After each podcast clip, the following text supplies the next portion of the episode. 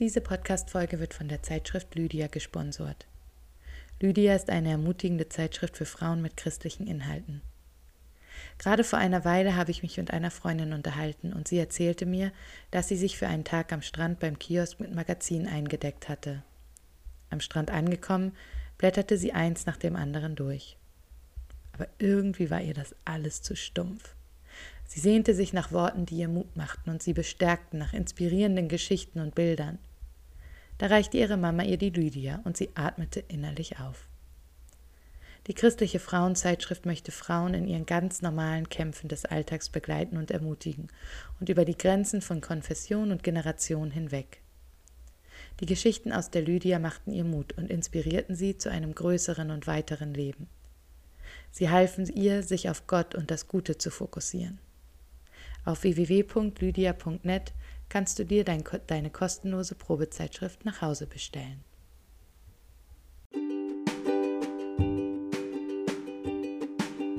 Du sehnst dich nach Inspiration? Bist immer wieder auf der Suche nach guten christlichen Büchern, Autoren, Kreativen und Leitern? Du hast Lust auf interessante Persönlichkeiten, die sich öffnen und dir einen Blick in ihr Inneres erlauben? Du willst alles, nur keine Oberflächlichkeit. Du möchtest richtig deepen Talk in fröhlicher und authentischer Atmosphäre? Oh, dann bist du hier genau richtig. Ich bin Sarah Keschkaran und ich nehme dich mit auf eine gemeinsame Reise. Unterwegs zu uns.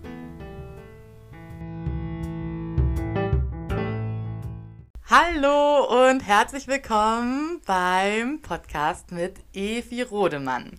Evi, hi! Und ich komme aus der gleichen Stadt und als ich Jugendliche war, war Evi schon Jugendleiterin.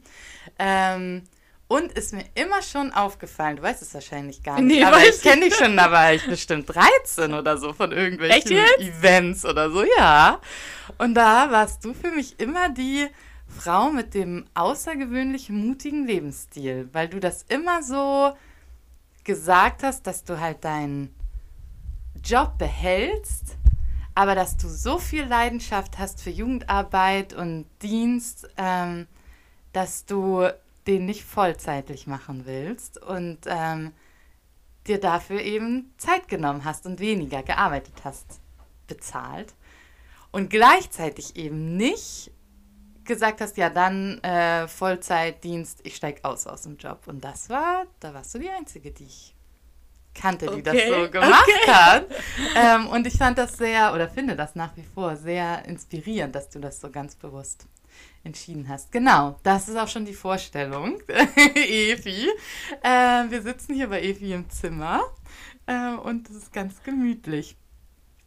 Und das letzte Mal, als ich Evi getroffen habe, da waren wir beide zusammen oder länger getroffen habe auf einer kleinen Frauenkonferenz. Das war sehr cool. Wir haben ein Sechserzimmer Ja. miteinander geteilt. Ich war im Stockbett oben und musste leider immer auf die Toilette, aber es war cool. In Thüringen war es, richtig? Ja, Ja. auf jeden Fall. Ich, oder ich dachte Sachsen, aber ich weiß nicht. Also, Oh Gott. es war mit Sarah Stopp und die ist toll, egal wo wir waren. Richtig. Also wir waren da ähm, im Erzgebirge Das haben wir, genau. Ähm, und ähm, mich hat das damals total bewegt, deine Geschichte zu hören. Ähm, wir haben da beide gesprochen und du hast über Leading with a Limp gesprochen und ich dachte, wir müssen dich einfach in diesem Podcast haben. Ja, vielen Dank. Thema. ähm, und darüber wollen wir heute sprechen und ich bin dir richtig dankbar, dass du dir dafür Zeit nimmst. Sehr gerne. Erzähl doch mal. Also, du hast für eine große europäische Jugendorganisation gearbeitet und dich dort auch wohlgefühlt, in deiner Begabung gefühlt, ein tolles Team gehabt. Und was ist dann passiert? Wie endete deine Aufgabe? Die endete eher so ein bisschen abrupt. Aber vielleicht kann ich mal Bisschen. davor noch ein bisschen starten. Ja. Also, ähm, genau, ich war zehn Jahre Vollzeit unterwegs in der Mission, äh, im Ausland und so. Genau. Das habe ich gar nicht mitgeschnitten. Und, äh, und dann fand ich es mich genau spannend, zu, also zu überlegen, wenn ich eine Berufung habe für die jungen Menschen, mhm. dann wollte ich das nicht nur so eine Einflieger sein, weißt du, ich habe irgendwie mhm. 15 Mal so einen Trip nach Indien geleitet, Missionseinsätze und so, sondern auch zu so sagen, was, wenn mir Europa so am Herzen liegt und die mhm. junge Generation, was bedeutet das? Und dann habe ich diesen Job angeboten bekommen im Alu-Werk, also nach zehn mhm. Jahren das, ne, und dann kam dieses, und ähm, dann hatte ich diese Chance, dann erst halt bei Jesus House in Hamburg viel mhm. mitgemischt und dann dachte ich so, es geht gar nicht größer, weil das war schon so genial. Mhm. Und dann wurde ich gebeten, bei diesem europäischen Jugendmissionsprojekt mitzumachen. Und das war so ein, so ein äh, Traum, der wahr wurde. Mhm. So, ich dachte so, wow, echt, also piekst mich jemand, dass ich daran beteiligt mhm. sein darf. Und ich durfte es mitgründen ah. und mit ah. aufbauen. Und äh, es gab eine Vorgeschichte von Europa, die war leider nicht so schön geendet, aber das, mhm. diese Kongresse hat mein Leben echt verändert. Und ich sage es mhm. deswegen jetzt nochmal, weil das für mich so cool war, weil ich hatte damals in mein Tagebuch geschrieben, ich würde alles machen, um so eine Art Kongress ins Leben zu rufen. Mhm. Aber ich bin eher jemand, der öfter so zu wenig von sich mhm. denkt so und dachte, Mensch, vielleicht kann ich ja für die Redner kochen oder oh, weißt du? Oder ich helfe bei der Security. Ja. Also ganz habe ich mich dann auch nicht so woanders, also ne, mm. ich dachte ja nie, ich würde mal auf so einer Bühne sein und das ganze mm. Ding vielleicht mal leiten. Und mm. dann habe ich ja diese Chance oder dieses Angebot bekommen. Wir hatten das zusammen ins Leben gerufen mit einem Freund. Und dann äh, wurde ich dann Geschäftsführerin von diesem ganzen Projekt. Und das habe ich dann neun Jahre gemacht. Und das heißt sozusagen, es war gefühlt, es war, also es war meine Berufung, dass ich auch merkte, mhm. wow, erstmal das Format ist ja eine Sache, aber mhm. dieser Inhalt zu sagen, ich investiere in diese Generation. Und dann merkte ich, da gab es schon mal ein paar Spannungen äh, mit den Leuten, die sozusagen dem vorstehen. Mhm. Aber ich denke manchmal so, oh, mit Jugend und, und ältere Generationen, so gibt es immer so ein paar mhm. Konflikte so. Und ich habe die vielleicht gar nicht so, ich habe vielleicht die Zeichen nicht gesehen. Ja. Ähm, ich war auch super fokussiert, also ja. was mit ein bisschen Arbeiten, also ja, man will ja auch im Aluwerk nicht her, an die Wand malen. Total. So, ne? Und dann denke ich, oh, ich stelle nicht an und so, das sind da Leitungsprobleme und so. Genau, und dann kam halt der Tag X dann hatte ich gerade meinen vierten Kongress fertig und äh, war so auf dieser, dieser Nacharbeit, hatte gerade unter mega Anstrengung noch durch die Nacht hindurch meinen Master dann fertig mm. gemacht. Und dann kam diese Nachricht so, wir wollen dich nicht mehr. Und das war, ich habe gedacht, so wie jetzt, also äh, wo ist denn jetzt mein Name so für die Zukunft mhm. dessen, weil vorher, noch ein halbes Jahr vorher, so wurde ich noch gefragt, ob ich mir vorstellen könnte, noch drei Jahre zu bleiben. Mhm. Und dann kam aber so sein Tag X, so du bist raus so, mir wurde irgendwie ein Brief vorgelesen. Ich habe das bis heute nicht ganz so verstanden. Mhm. Ähm, was mir da wirklich vorgelesen wurde. Und ich durfte auch keine Fragen stellen. Ich, ich also weißt du, von einem Tag Wahnsinn, auf den anderen habe ich ja. das verloren, was wie äh, eine Psychologin sagt, das war dein Baby. So, ja. ich hatte das Gefühl, ich gehe durch die alle Trauerphasen durch eines mm. Verlustes eines Babys mm. als eine Single Mom. so. Und das war, ähm, genau, das war, das war ein, ähm, also ein Zusammenbruch war es nicht, aber es war, ich glaube, die schlimmste Talfahrt meines bisherigen Leitungslebens. Mhm. Ja, wie krass. Also ich kann mir das ja nur ausmalen, wie sich das ähm, angefühlt haben muss und wie ungerecht ja. behandelt du dich auch gefühlt hast, ne? Ähm, wie bist du dann damit umgegangen? Also, wem hm. hast du dich dann anvertraut oder wem hast du zugehört? Ich weiß ja, nicht, war das ein ja. Vertrauensbruch oh, auch so? Ja, waren bestimmt ganz viele Komponenten oder? so, ne? Aber du kennst es vielleicht ja auch, man will man hat sich jetzt etwas so investiert und du willst ja nicht sozusagen deinem eigenen Projekt schaden. Mhm. Also, weißt du, ich wollte ja nicht irgendwie jetzt irgendwo groß rumtönen und sagen, ey, die haben mich scheiße behandelt und mhm. wie kann man das unter Christen? Oh, klar, ich war total traurig. Ich habe weder richtig ein Danke bekommen, noch konnte ich Tschüss sagen richtig mhm. an mein mhm. Team. Und trotzdem aber habe ich noch das ganze Büro auch zusammengepackt und dann das oh, woanders krass. hinbringen lassen und musste dann unter Tränen unterzeichnen und jemand anders hat dann ne, so was ich dann, ähm, wie, ähm, wie, sagt man das denn, äh, gehst irgendwo hin, musst unter Unterschriften leisten und so, ne, dass ich das nicht mehr bin und der andere ist jetzt und so. Ja, das war, das waren Momente, die waren total, total krass. Aber ich hatte ähm, ich bin so dankbar. Ich sag mal, es sind so drei Männer, die echt so ein Stück weit da mein Leben gerettet haben. Mhm. Also die ersten, sag mal, ersten acht Wochen, ich war, ich war wie paralysiert. Also ich hatte zum Glück noch meinen Job im Alu-Werk ja nebenher, ja. so drei, vier Tage die Woche. Ich hatte einen Chef, der mich super unterstützt und wirklich so viel Liebe und Nachsicht auch oh. für mich hatte. Ähm, aber ich habe so viel geheult wie mein ganzes Leben nicht so. Und ich habe auch, ähm, ich hatte so eine Regel, nie Alkohol alleine, also nie alleine trinken. Mm. Aber ich hatte viele Freunde, die gesagt haben, wir trinken mit dir. Und, vielleicht nicht das ganz biblische, aber äh, das war so, die haben mich so unterstützt. Und diese drei Männer, also einer davon ist auch mein Mentor, der hat echt im, so die ersten Tage, Monate, jeden Tag mir gesimst und eine WhatsApp und hat gesagt, ey Evi, steh auf, das Leben ist gut, Gott hat einen Plan Wow. für dich. So. Und ich meine, nein, es gibt keinen Plan mehr. Ich muss ausreisen, ich muss Europa verlassen. Ich, ich bin eine Niete, ich bin der totale Loser. So. Also ich habe mich echt, also ich habe gedacht, ich habe alles verloren, du außer mein Gefühl, Glauben. Du So. verlierst auch dein Gesicht? Oder? Total. Ja. Also ja, und dann auch diese Frage, wow, dass du mit einmal merkst, du dachtest, das wären Freunde und das waren eigentlich Mhm. nur Projektfreunde. Oder manche haben den Kontakt zu dir gesucht, weil du eine bestimmte Position hattest und sie Mhm. brauchten politische Connections. Und ich be begegne aber Menschen eigentlich immer eher so auf Augenhöhe und habe die Leute so richtig lieb und das sind dann meine Mhm. Ja. Freunde.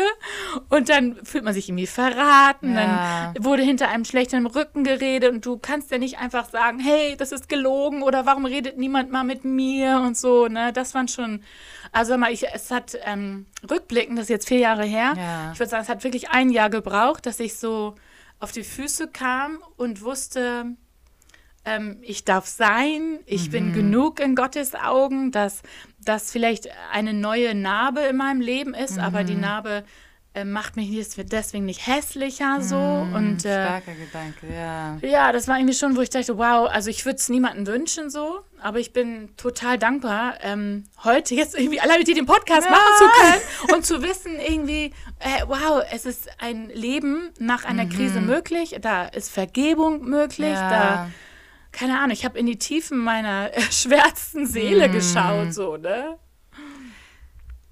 Ja, und ich äh, dachte so, also das ist auch ein Grund, es gibt viele Gründe, warum ich dich äh, mit dir reden wollte, aber ein Grund war, dass du halt ähm, keine Scheu hast, das auch so öffentlich zu machen oder diesen Schmerz auch so nach außen zu tragen, ne? Weil gerade wenn man das Gefühl hat, dass so Scham oder Gesicht verlieren oder Schmerz so im Spiel ist, dann sind ja viele so, okay, das bespreche ich in meinem privaten Kreis, aber das hat nichts, äh, ja, das hat andere nichts anzugehen. Aber ich habe das Gefühl, dass dieser Prozess halt ein Prozess ist, den ganz viele gehen, wenn Ja. nicht eigentlich alle Ja. Leiter auf Ja. irgendeine Art und Weise, aber dass gar nicht so viele darüber reden. Und ich weiß auch gar nicht immer so, warum. Ich meine, ich habe natürlich mir Bücher angeguckt, ne? Und die meisten sagen, Sachen sind so, also ich liebe John Maxwell, da hat er Mhm. irgendwie 20 Schritte, dann bist du ein Superleiter. 20 Schritte hast du ein super Team und so. Und dann denke ich Ja. so, die Wahrheit ist aber die Realität, dass manchmal schon drei Schritte und das Team ist scheiße. Also, ne, also es Ja. gibt nicht einfach nur so meinen Plan folgen. Und ich habe echt gedacht für mich so, wow, Leiterschaft und Schmerz sind für, für mich wie eine Münze mit zwei Seiten. Ich kann sie nicht Mhm. voneinander trennen. Ich hätte, würde super gern Leiter sein, ohne Schmerzen. Mhm. Ich würde das super toll finden. Aber die Realität ist, weder gab es in der Bibel diese Möglichkeit, noch gibt es die Ja. heute so. Ja. Und ich habe gemerkt, also auch jetzt, ich würde nicht meinen eigenen, also den Leuten schaden wollen. Ich wünsche denen nichts Böses und so, wo ich denke, die haben mir Böses vielleicht angetan oder mich tief verletzt. Aber zu sagen, es ist, es ist gut, über Sachen zu reden, weil du, genau das, was du sagst, dass viele Menschen diesen Schmerz haben, aber sie wissen nicht wohin. Und wir haben eine so hohe ähm, Rate an Leitern, die abbrechen, weltweit. Ähm, ich habe jetzt hier Bücher zu diesem Thema gelesen, so Leiterschaft und Schmerz. Und die sagen, zum Beispiel das eine, was ich hier auf meinem Schreibtisch habe von Samuel Chiang, der sagt, nur eine Person von 20 Pastoren schafft es noch, im Dienst zu sein, wenn er in die Rente geht. Einer von 20. Krass. Und wir sagen, die meisten Leiter, die abbrechen, sind zwischen 35 und 45 Jahren. Und ich dachte, wow, ich war gerade krass. 45. So, Ja. ne? Und denk, oh nein, ich dachte, ich bin schon durch. So, ne? Und dann kam diese Riesending. Und ich merkte so, wow, ich möchte darüber transparent, um, weil ich Mhm. äh, damit umgehen, weil ich glaube, nur das bringt Heilung. Ja. Also, und das bringt auch anderen Heilung. Du Ja. kannst dir gar nicht vorstellen, wie viele Menschen ich um mich, ah, vielleicht kannst du Ja, dir das ich. vorstellen, ja, die um mich, nein, die dann wirklich mit mir geheult haben. Und ich habe so viele ranghafte Menschen in Deutschland oder so, wenn ich dir die Namen nennen würde, du würdest sie kennen, die mich angerufen haben und gesagt, kann ich mit dir über meinen Schmerz reden? Ich verstehe vielleicht Hm. Ja. nicht deren Schmerz, aber ich verstehe Schmerz. Ja. So, ne? Und Ja. da, ich kann dir zuhören, ich kann für dich nicht für beten. Schmerz. Ja, genau. Aber das Ja. musst du ja auch lernen, dass Ja. es okay ist, dass Schmerz auch mit wirklich dazugehört. So, ne? Ja. Und weißt du, ich dachte, wenn du dich schon verletzlich machst, Ja. mach ich's auch. Ey, super. Also ich habe es halt in diesem Buch gemacht, ne? Und ich war, es ist sicher eine andere Situation und ein bisschen ist es ja auch eine Gefahrsituation miteinander zu vergleichen, weil sie ja doch unterschiedlich sind. Aber als ich da halt in Äthiopien saß und kein Mensch kannte mich und niemand hat sich interessiert, ob ich jetzt Follower auf Instagram habe oder ob jetzt irgendwie wir Leiter von einer großen Gemeinde in Hamburg waren oder ob wir jetzt studiert haben oder nicht. Das war denen alles so piep egal, ne? Und ich saß da in meinem dunklen Wohnzimmer mit Stromausfall, ohne Freunde ähm, und habe so ein bisschen auch dieses erlebt, so dass ich so in die ja, wie du so gesagt hast, in die Tiefen meiner Seele gucken musste oder im Nachhinein würde ich vielleicht sagen durfte. Mm. Und ich lese mal was vor und dann kannst du ja mal sagen, ob ich das falsch vergleiche oder ob ich es richtig alles gut verglichen habe oder ob du dich darin wiederfindest. Ja. Meine Wüste ist in mir. Dort, wo vorher meine Talente in voller Blüte standen, sind jetzt nur noch verbrannte Baumstämme übrig. Es gab eine Zeit, da flowte ich so sehr mit dem, was ich tat, war effektiv, erntete jede Menge Anerkennung. Ich hatte gelernt, was ich konnte, leiten, reden, schreiben, effektiv einzusetzen. Ich fragte nicht täglich aktiv nach Gottes Willen oder irgendeinem nächsten Schritt. Ich erklomm die Karriereleiter von einer kleinen Studentin zur Predigerin und Buchautorin in wenigen Jahren. Es hagelte Instagram und Blog-Follower und ein Schritt ergab den nächsten. Gott öffnete Tür um Tür und ich spazierte hindurch. Und man kannte mich. Die Pflanzen in meinem Inneren hatten schicke Schilder, auf denen in hochtrabenden Fremdsprachen und klug klingenden Worten beschrieben war, worum es sich hier handelt und was diese Pflanze alles kann und wozu sie fähig war. Die Schilder an den Bäumen sind nun teilweise durch die Hitze der Wüste so verkohlt, dass man sie nicht mehr erkennen kann. Und neuerdings treten Menschen in meinen verwüsteten Garten, die nicht einmal die Sprachen sprechen, die auf den Schildern geschrieben stehen. Man kennt mich nicht. Man weiß nichts von tausenden Instagram-Followern und einem hübschen deutschen Buch über die Zukunft von uns Frauen und mein Studium und den Menschen, die mich in Deutschland bewunderten. Man fragt auch nicht danach. Es interessiert auch nicht. Es zählt eher, ob ich über Feuer Kaffee kochen kann oder ein Hühnchen in die für das Nationalgericht Dorouette vorgegebenen 24 Teile zerlegen kann. Und nein, das kann ich nicht. Ich weiß nicht mal, ob es wirklich 24 Teile sind. Hallo, ich bin die Neue. So sieht es aus in meiner Wüste. Bis vor kurzem, da wo bis vor kurzem alles in Blüte stand, liegt jetzt Schutt und Asche. Es ist heiß, man findet keinen Schutz vor der Sonne und auch nicht vor Regen. Ich fühle mich nackt und kann nichts verbergen. Herzlich willkommen in meinem tollen, abenteuerlichen Leben. Und es ist ehrlich hier. Echt. Das bin ich. Das bin ich ohne Erfolg, Anerkennung und Ruhm. Und manchmal tut es weh, mich anzuschauen. Was ist bloß aus meinem Leben geworden? Es schmerzt, an all das zu erinnern, was mir genommen wurde. Oder was ich abgegeben habe, es tut weh, wenn ich daran denke, wie schön es war, von all den äußeren Umständen getragen zu werden. Ja, das war ich. Das war auch nicht unbedingt schlecht. Aber das hier bin auch ich. Das hier ist, was von mir überbleibt, wenn man alle Umstände wegnimmt. Gesungen habe ich das schon tausendmal. Jesus, ich gebe dir alles, was ich habe. Aber wie viel von alles noch über war, an dem ich hing, ohne es zu wissen, habe ich auf weichen Polsterstühlen unter den Bose-Boxen der Lobpreisband in einem Kontext, der mich in gewisser Weise getragen hat, gar nicht geahnt. Und jetzt lerne ich hier, ohne all diese Dinge, durch diese Wüste zu gehen und zu glauben, dass ich geliebt bin. So schutzlos und ruhmlos und ohne etwas vorweisen zu können. Toll geschrieben. Auch wenn das also einen Einblick gibt so ne in deine Seele mhm. so dessen. Ich finde das total cool, weil ich finde, das ist ja genau der Punkt, an dem Jesus mir wirklich begegnen kann. Also das, was du vielleicht anders erlebt mhm. hast, das habe ich auch. Und ich dachte, ich habe gemerkt, Efi reicht. Ich ja, reiche stark. vor Gott. Weißt du? Ja. Und ich habe und ich liebe es tatsächlich heute aus dem Haus zu gehen ohne eine Visitenkarte, auf der steht, also kann jetzt bin ich gerade dabei, meinen mhm. Verein zu gründen, ja. ich will Leiterschaftstraining und ach, ich meine, ich habe so großartige mhm. Netzwerke, in denen ich unterwegs bin und ich denke, wow, ich darf einfach nur Efi sein. Ich bin ein geliebtes Kind oh, Gottes. Efi reicht. Das und das Efi reicht. So, und dann denkst du, wow. Und dann sagen Leute auch, ey, du willst was machen, du brauchst kein Logo. Gib, mm. Mach einfach nur Efi reichen. Das, das berührt mich. Also ja. gibt eine Blume, die mir zu deiner Geschichte einfällt, ja. die mich super jetzt begleitet hat in diesem ganzen Thema Leiterschaft und Schmerz. Ich weiß nicht, ob du die kennst, aber ähm, ich habe die entdeckt letztes Jahr. Also nee, leider nicht selbst. Ich bin gespannt. Nur bei Google. aber ein Missionsleiter hat, hat mich darauf hingewiesen. Ähm, wenn, als in Südafrika diese bu schlimmen Buschbrände sind, die sind ja mhm. überall immer ja. wieder, aber in Afrika gibt es eine Blume und die kommt nur zum Vorschein, wenn das dort äh, Feuer war. Also die kommt nur durch Schutt mm. und Asche hindurch. Und sie kommt auch nur einmal und nur, wenn das Feuer alles andere zerstört mm -hmm. hat. Und das ist die Feuerlilie.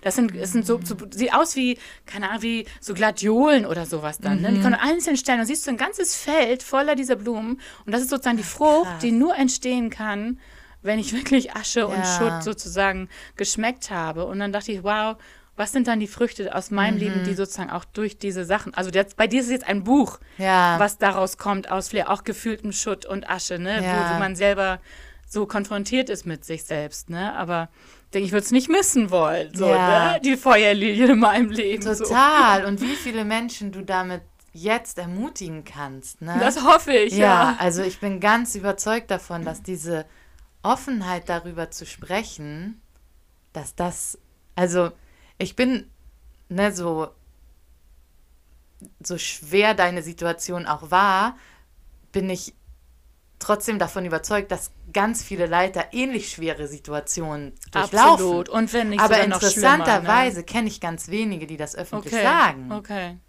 Also ja, ja vielleicht schreiben manche ein Buch darüber, viele Jahre später. Ja. Ja, oder vielleicht höre ich mich auch nicht genug um, aber so, ich fand das einfach sehr inspirierend, dich zu sehen. Und du hast ja auch darüber gesprochen, schon während du noch in dem Prozess warst. Ja, also ja. nicht, als du wieder stark und fertig ja, warst, sozusagen, sondern so direkt zu sagen, das tut weh, ich wollte das nicht. Ja, ja, ähm, ja. Das finde find ich sehr ja, sehr mutig. Ja, ist für mich irgendwie was, das hat was für mich auch mit der Leitungskultur zu tun. Also ich denke, ich bin doch, ich möchte doch ein Jünger Jesu sein, der authentisch durchs Leben geht. Und mhm. ich mag nicht dieses Wellness-Gospel, wo wir sagen, irgendwie, wenn du Jesus kennenlässt, wird alles toll. Mhm. Das stimmt doch überhaupt nicht. Wenn Jesus, wenn wir mit Jesus unterwegs sind, dann ist alles so richtig, also dann, ist, dann, dann stimmt das, dann stimmt die Beziehung, mhm. dann weiß ich, wer meinen Wert bestimmt, ja. dass es nicht meine Position ist, sondern ne, dass es meine Identität ist in mhm. Christus. Aber da kommt doch irgendwie, Mama hat man das Gefühl, man wird verfolgt von seinen eigenen Brüdern und Schwestern. Also, ne, dieses, ja. da so durchzugehen. Das ist sagen, nicht einfach. Wenn man ne, ganze Sache macht, kann es nicht einfach das sein. Das ist schrecklich. Ja, denkst, ja. Mama denkst du, ja, von Leuten, die mit Gott nichts anfangen können, dann, wenn die das mit mir machen, dann kann ich das irgendwie noch besser nachvollziehen, mhm. als wenn das hier unter Geschwistern oder in ja. der Familie passiert, so, ne? Ja, ja. Und dann denke ich aber so, Mann, ich will das, ich will das aber anders leben. Und ich mhm. möchte auch ein Stück weit, vielleicht auch weil ich mit so vielen jungen Leitern jetzt arbeite, zu sagen, ich möchte, ich kann den Schmerz niemanden ersparen, aber ich mhm. möchte ein Stück weit prophylaktisch auch arbeiten und sagen, also jetzt, es fällt mir jetzt nicht super leicht darüber zu reden, also mit dir, als ich drüber, als du mich gefragt hast, ja. dann, oh, dann schluck, schluck ich schon, schon einmal und denke so, das, nein, ja. denk so, oh, hoffentlich habe ich die richtigen Worte und ich will, ne, ich will das ja weise rüberbringen und will da niemanden schlecht machen und ich hoffe mal, dass ich darüber reden kann, ohne zu heulen, weil denke, egal wie, wie lang das her ist, vier Jahre ja. ist gefühlt mich nicht so lange her. Und ich habe das immer das Gefühl, ich trage einen Makel an mir. Dann denke ich mhm. trotzdem aber gehe ich weiter. Ja. Also ich habe ja gar keine Wahl, erst nach vorne zu gehen, zu sagen, Jesus, du machst das irgendwie schon mit mir. Und ich, ne, ich mache nicht alles richtig im Leben, aber so what? Ja, so, ne? ja ich meine, ich kann das ja eigentlich überhaupt gar nicht beein äh, beeinflussen, nicht, äh, wie sagt man, beurteilen, dass das mhm. Wort weil ich bin ja viel zu weit weg, aber ich sage es trotzdem, weil es meine Wahrnehmung ist. Ich habe das Gefühl, du bist dadurch so gewachsen und so nahbar und echt und Jesus ähnlicher noch geworden, als du es eh schon warst. Also so in meiner, ne, also ich weit entfernten Perspektive ähm, ist das Morgen überhaupt gar kein Makel. Ja, überhaupt nicht. Ja, aber ich meine, kennst du dieses... Total, vor allem mir selber ja. würde ich das genauso sehen. Weißt du, vielleicht deswegen liebe ich dieses, dieses japanische Bild von Kintsugi. Ähm, das ist ja die Art, ja, wie man mit Schmerz umgeht. Ah, und das kennst du ja, dieses diese, Bild, wenn dann so Brüche? Pottery, genau, ja. wenn so ein Gefäß auf den Boden schmeißt, fällt und dann geht es in tausend Stücke. Und ich denke, das ist typisch so. Sachen passieren in meinem Leben und dann will ich sie wegschmeißen. Denke ja. so, lohnt sich nicht, so, ne, was soll das und so. Und dann wird ja dort das mit Gold zusammengeklebt mhm. und dann siehst du ja sozusagen offensichtlich die Narben.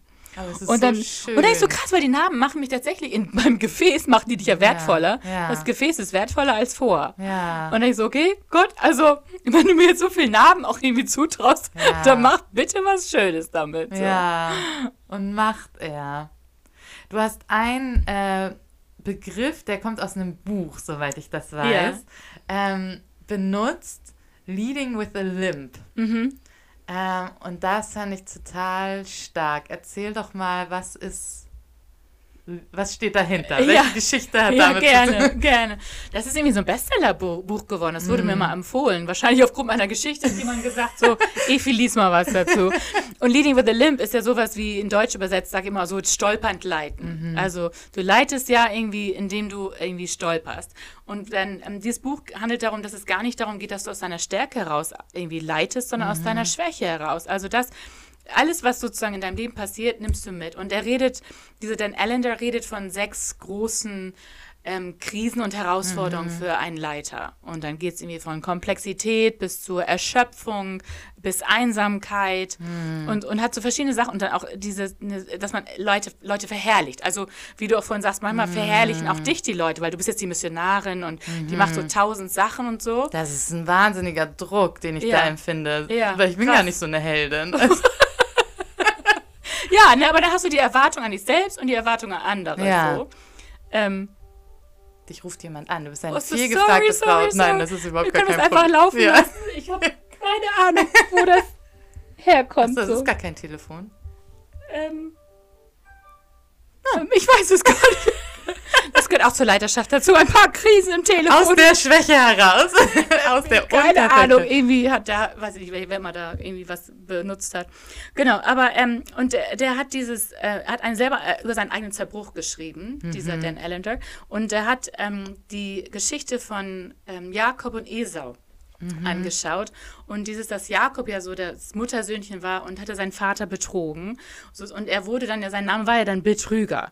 Und er rang dann ja mit Gott ähm, an dieser einen Stelle, wo die Himmelsleiter ja auch hervorkommt. Und da begegnet ihm ein Engel Gottes und kämpft mit ihm die ganze Nacht. Und dann heißt es am Ende dieser Geschichte, dass ähm, dieser Engel des Herrn seine Hüfte berührte. Also dass er fortan ähm, der sozusagen Betrüger war, ging es mit einem Humpeln nach vorne. Ähm, und dann begegnet der Esau und dann wird sozusagen der, der Betrüger ist, wird eigentlich wiederum betrogen, auch mit dem, dass dann der falsche Frau untergejubelt wird und so. Und dann begegnet ihm Gott und er, und er ringt mit Gott und sagt so, Gott, ich lasse nicht von dir los. So, ne? Und dieses, dass ich denke, ich wünsche mir dieses ähm, in Leiterschaft, dass wir nicht loslassen, egal was passiert, an, in unterschiedlichen Krisen und so. Ist aber auch die ganze Geschichte gerade ein bisschen durcheinander erzählt. Alles gut. Vergebt mir, Theologen da draußen. aber äh, ne, dieses, dass ich dachte, ich Die Leute lasse, kennen doch die Geschichte. Die guten Theologen haben jetzt vorgespult. Die kennen ja die Geschichte. die sagen, Evi hat es aber eins mit sechs verwechselt. naja, gut, toll, dass ich auch einen Master in Theologie habe. Aber dieses, äh, ne, dieses, ich lasse nicht von dir. Und dieses zu sagen, egal was passiert, ich stolper nach vorne. Manchmal stolper ich auch wieder, lass, ne, irgendwie falle hin, stehe wieder auf und richte meine Krone. So, Ja. und das, das ist diese Geschichte dahinter. Und deswegen liebe ich diesen, diese Begrifflichkeiten auch, dass ich denke, das Leben ist nicht nur einfach eine Erfolgsgeschichte. Äh, Ich kann aber, ich darf leiten und auch selbst wenn ich stolpernd leite. Ja, so stark. Weil ich vermute, also jetzt so aus meiner ganz unreflektierten menschlichen Sicht heraus, würde ich erstmal sagen, also jemand, der stolpert, muss erstmal wieder stabil stehen, bevor er leiten kann. Ja, so, ja, ne? ja. Ähm, aber vielleicht leiten deshalb viele gar nicht. Oder hören auf zu leiten. Ich habe da so viele um mich rum, wirklich äh, mit jungen Leitern, mit denen ich unterwegs bin und die dann einfach aufgeben. Sachen passieren im Leben. Und deswegen glaube ich, habe ich immer das Gefühl, ich möchte nicht dieses Wellness-Evangelium verbreiten, auch selbst sagen, ey, komm zu Jesus und alles wird toll. Ne, dieses, also dieses, dass ich nicht den Leuten etwas Falsches erzähle, so, Ja. sondern zu sagen, es hat auch einen, einen Preis, den Ja. wir zahlen müssen, in der Nachfolge und aber auch in der Leiterschaft. Leiterschaft ist echt sehr kostspielig. Ja. Und der Al- Dan Allender sagt in seinem Buch einen Satz, der hat mich so herausgefordert. Er sagt, das ist vielleicht das kostspieligste, was du jemals in deinem Leben tun wirst, zu leiten. Und du wirst vielleicht weder Ruhm noch Ehre noch irgendwas dafür bekommen. Du wirst vielleicht auch gehasst Und alle denken, werden. dass du es Genau, hast. genau. Aber dann sagt er, und ich würde es trotzdem immer wieder tun. Weil Ja. das eine Berufung ist. Ja. Und du und ich, wir fühlen uns berufen dazu, Ja. zu leiten, nach, etwas nach vorne zu bringen und auch bereit, den Preis zu zahlen. Mama, brauchen wir dazu ganz viel Bier und Schokolade? Ja. Und manchmal tut es einfach gut, wenn einem jemand sagt, du machst nichts falsch, weil es was Ja, kostet. also genau. weil wenn alle Welt so aussieht, als würden sie das aus den Ärmel schütteln Ja. und alles ist nur toll Ja. und einer ehrt den anderen in den Himmel und so, was ja auch alles gut ist, aber wenn es halt nur das ist, Ja. Dann ja. denkt man halt, wenn man da gerade nicht an so einem Ort steht, ja. jetzt ist irgendwas mit mir verkehrt. Ja, ja, genau. Oder was du vorhin auch beschrieben hast in deiner Buchpassage, dieses, dass man ja denkt, Mama, dass man ja auch im christlichen Erfolgsleben irgendwie so Leitersprossen nach oben klettert. Ja. Ne? Und das ist tatsächlich den Zahn, der wurde mir gezogen. Ja. So, weil dass ich dachte, nee, also vielleicht heißt die nächste Treppenstufe einfach nur, ähm, begegne deinem Nächsten, Ja. kümmere dich und anstelle vor Tausenden zu stehen, äh, habe ich jetzt einen Kaffee mit einer jungen Leiterin, weil die gerade eine Krise hat. Also, dass Zahlen nicht mehr so wichtig sind, sondern zu sagen, ich habe dann einfach nach dieser Krise gesagt, Gott, egal was kommt, wo immer du die Türen öffnest, ich gehe durch. Und Ja. wenn das nur für den einen ist oder wenn das bedeutet, dass ich dran bin mit Toiletten putzen. Ja. Weißt du, dieses, dass ich denke, Mama, so ein geistliches Treppenklettern, glaube ich, ist nicht immer so das biblische Überhaupt Leiterbild. nicht. So. Und es ist ja, also, ich finde, wenn man, also, oder mir geht es so, seitdem ich an diesem Punkt war, zu wissen, ich muss mich da natürlich dran erinnern, das ist jetzt ja keine Heiligkeitstreppe, die ich jetzt einmal da habe, irgendwie Status, Sarah weiß, sie ist genug und jetzt für immer weiß ich das so, ne? Aber ich war einmal an diesem ganz tiefen Ort und ich kann mich daran erinnern, wie das da ist. Ja, ja. Und ich weiß, wie das ist, da zu sein, wo Gott mich haben will. Egal, wer dafür Applaus klatscht. So, ne? Großartig. Ja. Und ich glaube, wenn man das einmal so für sich erfahren hat, dann kann man eben auch Kaffee trinken, das Größte Ja, finden. Wenn man ja. gerade weiß, hier bin ich jetzt richtig. Ja, ja. Es gibt mir ein Stück weit eine Un, ähm, nicht, was soll ich sagen? Es gibt mir eine Freiheit. Ja. So, ne, dass ich denke, ich muss nicht politisch korrekt agieren. Ich, Mm. ich habe das Gefühl, so viel, was mir so viel bedeutet hat, ist mir weggenommen worden. Ähm, Gott hat mir ganz viel wieder zurückgeschenkt. Also, Mhm. weißt du, ich kneife mich heute und denke, wow, ich darf immer noch so großartige Sachen Ja. machen. Aber es hat nicht mehr diesen gleichen Stellenwert. Ich denke einfach so, nein, es ist auch okay, dass ich heute einfach entspanne. Oder Ja. dass ich mal auch gut meinen Sabbat halte. Oder dass ich mal einfach mit meinen Nichten irgendwie im Schwimmbad bin. Also Mhm. Ja. zu sagen, so, es ist gut, eine Balance immer wieder zu haben. Vielleicht, ähm, diese Krise hat sicherlich nochmal dazu geholfen, zu sagen, so, Efi, du hast doch echt dich tot gearbeitet. so. Selber schuld, dass es dir so viel bedeutet hat. Aber die Psychologin sagte so, also das war so nett, mein Ja. Mentor hat mich dann echt äh, für so einen Trip nach England, hat er mir das Ticket geschickt und hat mich zu einer Missionarspsychologin geschickt, die war, ist großartig. Und die hat nur gesagt, so Efi, ähm, wann hast du das letzte Mal denn irgendwie mal so schöne Bücher gelesen, so zur Entspannung und so. Und ich, oh, das Einzige, was ich lese, ist für Studium und so, ne? Und dazu, nee, echt, Efi, sieh nochmal zu, dass du das echt gut hinkriegst, dass deine Identität nicht davon abhängt, ne, auf welchen Ja. Bühnen du gerade rumtanzt, so. Und man denkt das ja nicht. Man würde das ja niemals sagen in dem Moment. Ja, ich mache das, weil meine Identität davon abhängt. Diesen Termin habe ich zugesagt, damit ich mich besser fühle. So. Ah, ich denke schon, ein paar Sternchen auf meiner Schulter. Aber ne, wenn man das halt nicht Ja. mehr hat, dann merkt man, was es einem halt bedeutet hat. Ja, ja, Ne? ja. Wie leitest du denn jetzt stolpernd weiter? Du bist ja aufgestanden und weitergegangen, ne? Ja, ja. Ähm, du hast ja schon ein bisschen erzählt, aber was, äh, wie ist es weitergegangen? Das Happy End. Also ist ja noch nicht das End, aber da, äh, Ja, ich, glaub, ich glaube, das, das Happy End wäre wahrscheinlich, wenn man irgendwann diesen Menschen begegnen wird, könnte und merkt irgendwie, man kann sich einfach in die Augen schauen, alles ist gut. Es gab halt diese Möglichkeit nicht und ich wollte gerne ein Gespräch mit meinem Team und so und es wurde mir nicht gewährt, so. Aber dann denke ich so, nee, Evi, da muss ich vergeben. Und vielleicht gehört da vielleicht irgendwie nochmal eine Geschichte dazu. Dann Ja. war ja eine Sache geplant ohne mich und das sollte alles besser und toller werden und so. Und äh, dann hat es nicht geklappt und dann haben die richtig viel Schulden gehabt. Und weißt du, in mir drin war so die erste Reaktion so edgy bad, ne, selbstverschuldet und so. Ähm, Und dann sofort, ich hatte das Gefühl, dass Gott in mir sagt, Evi, sag mal, spinnst du, ne? Das ist doch das, was du selbst mit aufgebaut hast. Und dann dachte ich so, ich will doch nicht, dass das, was ich mit aufgebaut habe, wo ich so viel Herzschmerz reingegeben habe, dass es kaputt geht, so. Mhm. Und ähm, dann weiß ich noch, es war Silvester ich war in Dänemark mit meinen großartigen jungen Leuten. Und da sagte Gott so, wenn, wenn das Projekt dir so wichtig war, warum bist du dann nicht bereit, selber auch was von deinem eigenen Geld noch reinzustecken? In diese hm. Schulden, die jetzt da ähm, entstanden ja, sind. Und ich habe den ganzen Abend mit mir und gesagt, Gott, nee, das kannst du nicht von mir erwarten. Und ich hatte hm. gerade mein Auto und mein Mac-Computer gecrashed. Also ganz ungünstiger Moment, ja. wo Gott sagt, jetzt gib bitte noch etwas. Ich hatte nichts aus dem Vollen. Ich wusste, mhm. dass ich jetzt mit diesem Geld Schulden machen würde. Und dann hatte ich Gott gefragt, welche Summe, und dann habe ich fünf vor zwölf per PayPal Mitternacht ähm, Geld überwiesen. Ja. Und dachte, Gott, das mache ich jetzt echt im Vertrauen darauf und im Glauben, dass du das jetzt gesagt hast. Aber weißt du was, ich bin in 2019 war das dann, bin mhm. ich reingegangen in dieses Jahr und hatte das Gefühl, von mir ist eine Last abgefallen. Also eine weitere Last vielleicht. Mhm. Also ich dachte so, ich möchte nicht jemand anders was heimzahlen oder ja, das war so Gleiches mit Gleichem oder so. Hast. Aber ja. das war, ne, das war ein Riesenkampf für ja, mich, ne? Und ich dachte, Gott, wie kriegst du das jetzt hin mit meinem Bankkonto? Mhm. So. Und dann hat er mir irgendwie drei, vier, äh, drei Wochen später habe ich dann nachher einer großen Rechnung gefragt, ja, für meinen neuen Mac und mhm. die ganzen Sachen. Und dann hatte der eine Pastor gesagt, Evi, du kriegst keine Rechnung, weil diese paar Minuten mit dir, die du in mich investiert hast als junger mhm. Leiter, ich war mit einem Burnout und keine Ahnung, hier in Hamburg, cooler Typ, mhm. hat er gesagt, so, das schenke ich dir.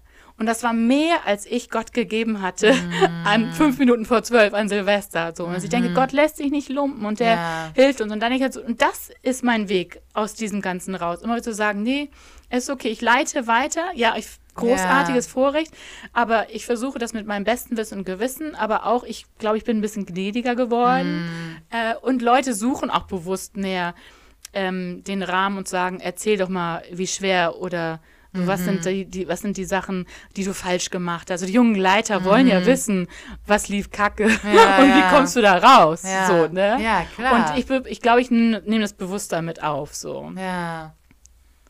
Ja, so stark. Also ich kannte diese Geschichte schon und ich bin dankbar, dass du sie noch erzählt hast.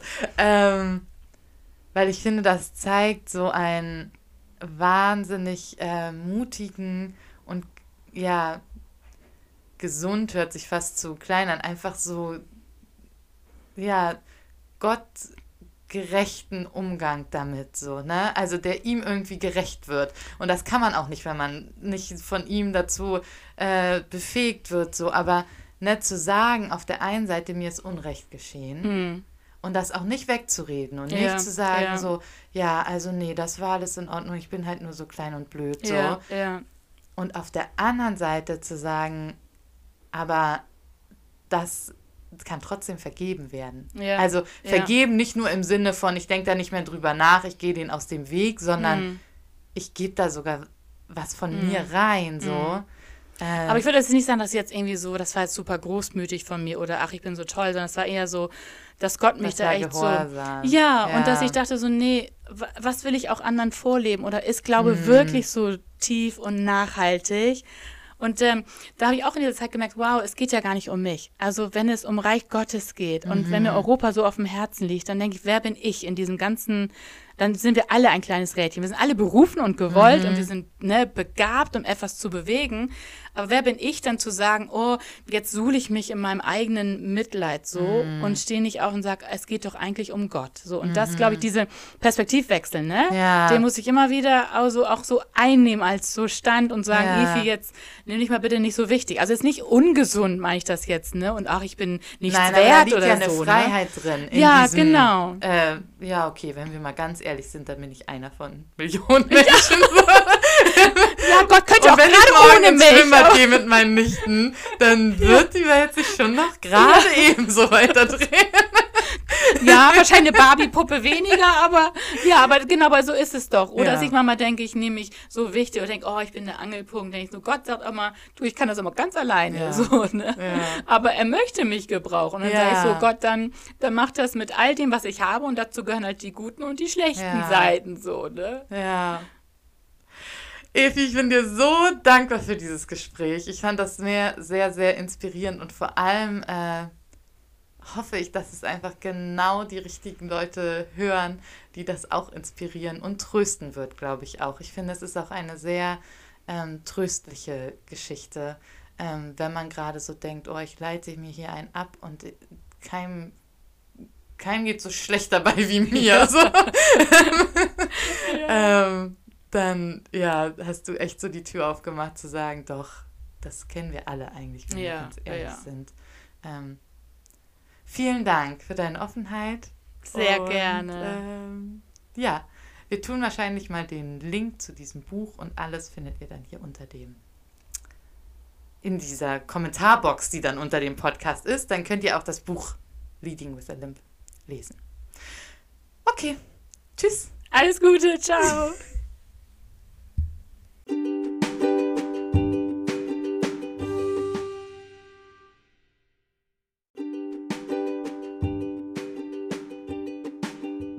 schon ist unsere gemeinsame Zeit zusammen wieder vorbei. Du kannst dich schon auf die nächste Folge freuen, denn alle zwei Wochen kommt eine neue Episode von Unterwegs zu uns raus. Danke, dass du heute dabei warst. Alle Links zu Produkten, Büchern und Gästen findest du in der Beschreibung. Und ich freue mich sehr, wenn du den Podcast weiterempfehlst. Schreib mir auch gerne eine Nachricht, wenn du Gäste vorschlagen möchtest oder dich bestimmte Themen interessieren. Wir bleiben gemeinsam auf dem Weg unterwegs zu uns. Bis zum nächsten Mal, deine Sarah.